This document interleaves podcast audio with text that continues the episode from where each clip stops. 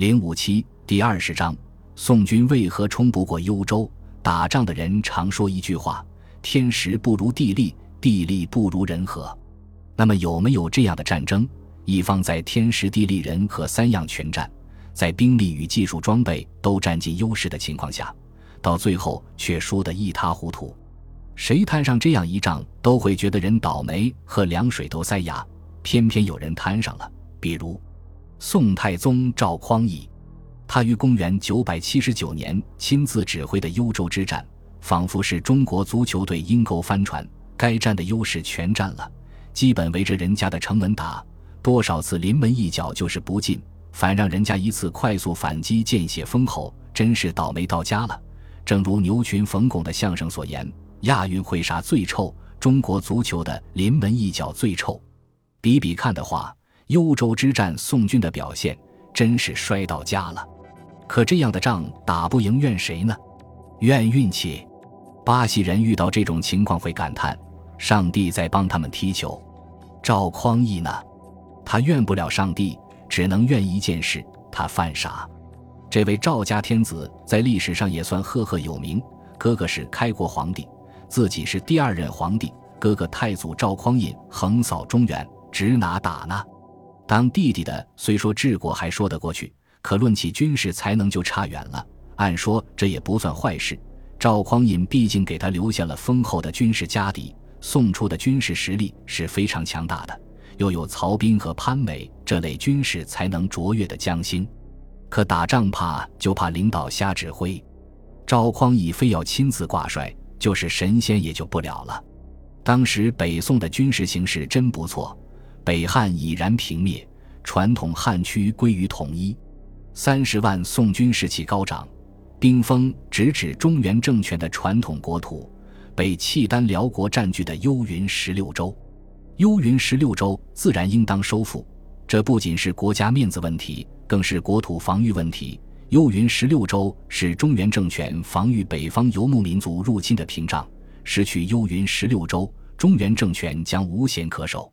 出兵自是没错，宋军一路上势如破竹，不仅占当地人口多数的汉族百姓群起声援，连契丹的守将也纷纷起降，事情出乎意料的顺利。三十万宋军很快就兵临幽云十六州的最后一道关口幽州，将其围得水泄不通。光复国土的荣耀似乎如探囊取物。论天时，宋军节节胜利，士气高昂；论地利，幽州只剩一座孤城，被幽氏的宋军重重围困；论人和，当地百姓纷纷响应，真是电石湖将迎王师。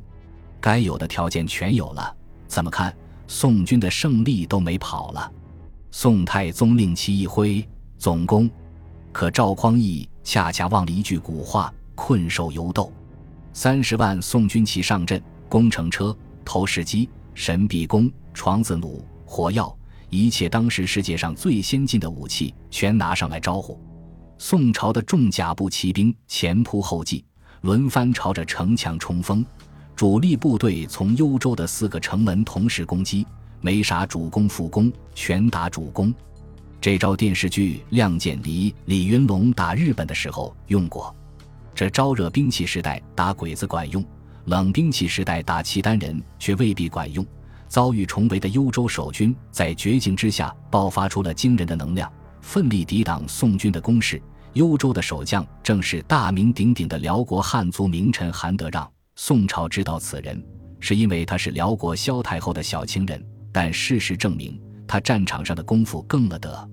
宋军仗着人多，几十万人轮番上阵，日夜攻城不息。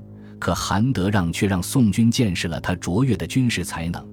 他合理的分配了四个城门的兵力配置，使四个城门同时抵挡住了宋军的进攻。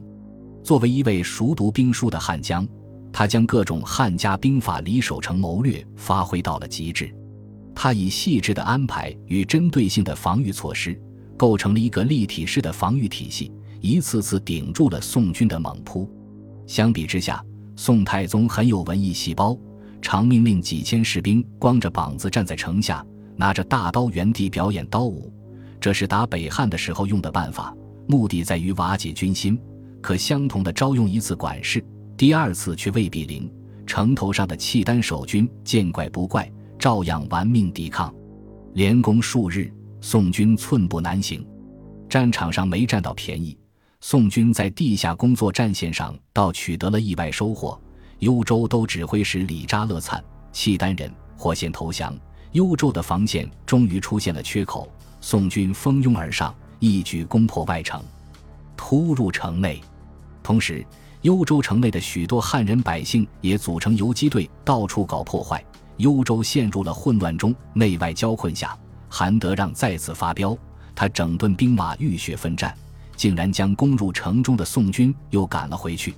此外，他还充分认识到做思想工作的重要性，在战后抚恤慰问城中的汉人百姓，推心置腹，使那些原本抵触契丹的军民们大受感动，众志成城，共同抵抗宋军。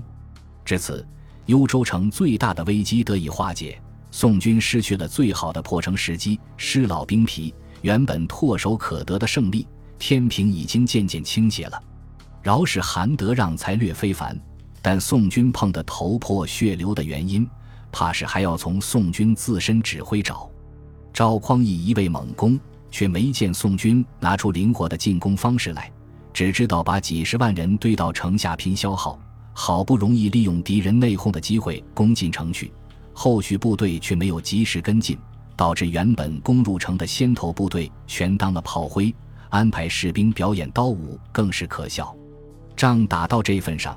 真让人不服不行，急得上火的赵匡胤却忘了第二件事情：打援。幽州告急，又是太后的小心干困在城里，辽国不可能不救。精锐的契丹骑兵军团很快向幽州进发了，可事情还不算严重，只要以重兵围城，又以足够的兵力和有利地形阻击住援军，切断彼此间联系。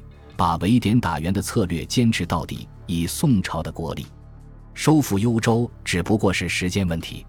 可宋军急于求成，不断的把担负打援任务的宋军，特别是骑兵调到幽州城下，这样担负阻击援兵任务的宋军兵力日益单薄。饶是如此，宋军依然接连阻击住了辽国南院大王耶律斜轸的冲锋，为攻城部队赢得了时间。